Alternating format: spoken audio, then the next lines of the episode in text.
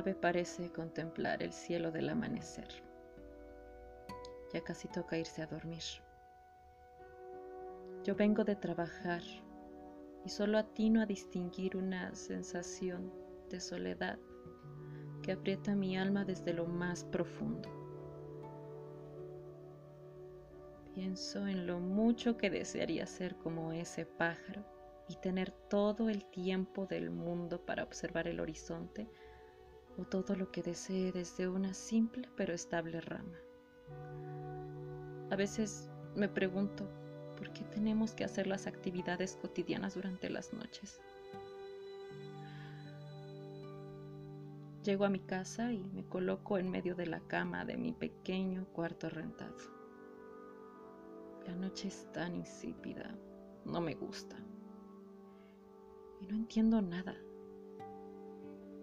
Sé por anécdotas de mis abuelos que incluso antes que ellos nacieran, las cosas eran distintas. Aquel pandemonio que se desató por el mundo durante la infancia de sus padres fue algo que trastocó el orden de la sociedad.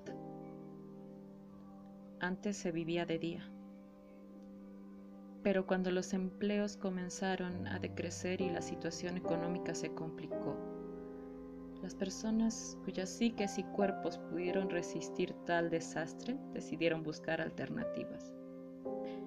De algún modo la noche se convirtió en un espacio, tanto físico como de tiempo, para hacer la vida social que no se lograba durante el día, con todas las personas fuera, desesperadas, sin distancia, contagiándose entre sí sin saberlo. Con ello hubo quienes comenzaron a vender insumos para el disfrute dionisiaco de las actividades nocturnas a escondidas, en sitios que no estaban destinados a ello y no hablo solo de casas donde realizar fiestas de forma privada. La gente se reunía donde podía y una vez les ganó la desesperación, lo hacían donde querían. El verdadero caos se dio cuando los ritmos de vida de las personas comenzaron a ser muy diferentes entre sí. Con tales festejos y desvelos se hacía casi imposible para muchos salir a trabajar durante el día. En las zonas marginalizadas la mayoría de sus habitantes nocturnos se vieron orillados a la delincuencia y el resto a turnos vespertinos en establecimientos de 24 horas. El fenómeno de socialización nocturna, de un carácter cada vez más decadente, comenzó a extenderse a colonias más privilegiadas, donde muchos optaron por alimentar todo tipo de negocios con el dinero de sus amigos, que al ser tan adinerados como ellos no tenían preocupaciones por derrochar su capital en empresas de futuro incierto. Pero al final funcionó y la vida que se hacía de día comenzó a darse de noche. Apenas puedo imaginar cómo sería haber vivido así, de día. Debió ser hermoso. Y por eso no entiendo que vivamos de este otro modo ahora.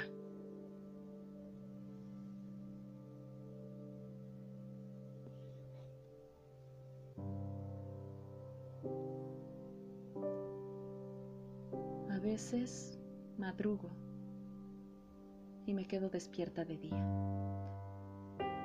Me gusta ver el amanecer mientras camino por los alrededores, sin rumbo pese a que este barrio está lleno de fierros viejos por doquier que nadie reclama y que no tengo idea de por qué o cómo llegaron aquí.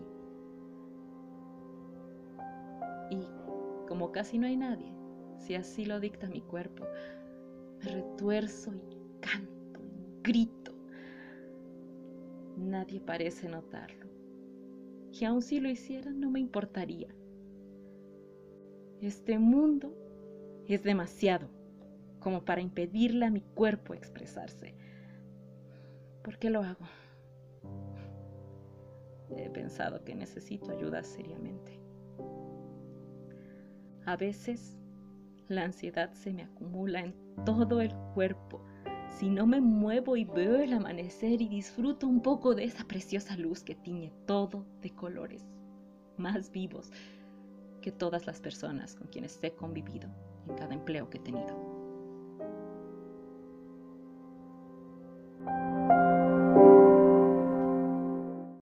Esa calidez no la tiene la noche. Y me asalta un enojo inconmensurable, incontenible. ¿Por qué vivimos de noche si el día es tan maravilloso? Todas las demás criaturas viven de día. Esto es antinatural. Pero de verdad, ¿acaso nadie más se siente al borde de la locura como hago yo? ¿Acaso nadie más quiere danzar a la luz del sol, bañarse de sus colores, de su calidez, de su bondad? El día me parece más generoso que la noche.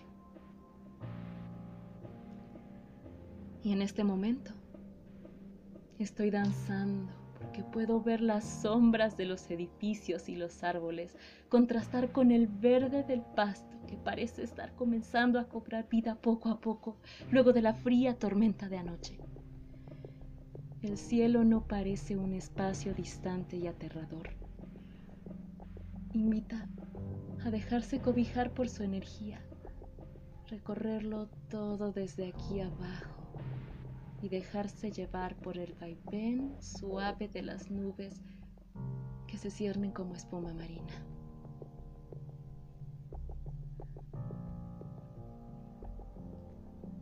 vueltas, vueltas, vueltas, vueltas. Casi siento que mi corazón se va a detener y no me importaría en lo más mínimo. Es más, lo he deseado así por mucho tiempo. Porque detesto esta ciudad, esta vida, esta humanidad. Así de incomprensiva, así de indiferente.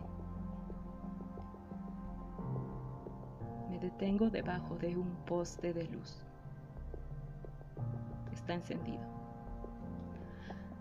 Raro. El cristal que protege el foco está roto. Pero resplandece con esa nauseabunda luz artificial. La luz que solo está ahí, siendo simulada, es un desperdicio.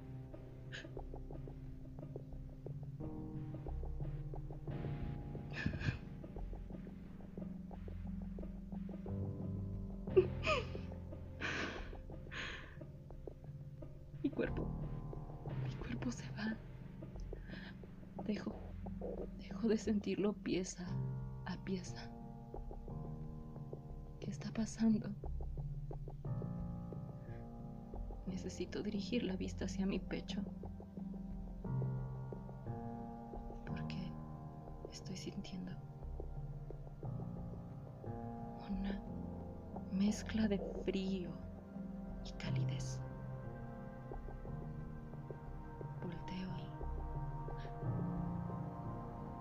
cuchillo está ahí, sacando la sangre de mi interior.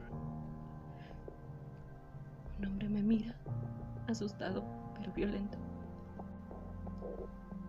Dirige su mano a mi bolsillo y todo se hace borroso y oscuro.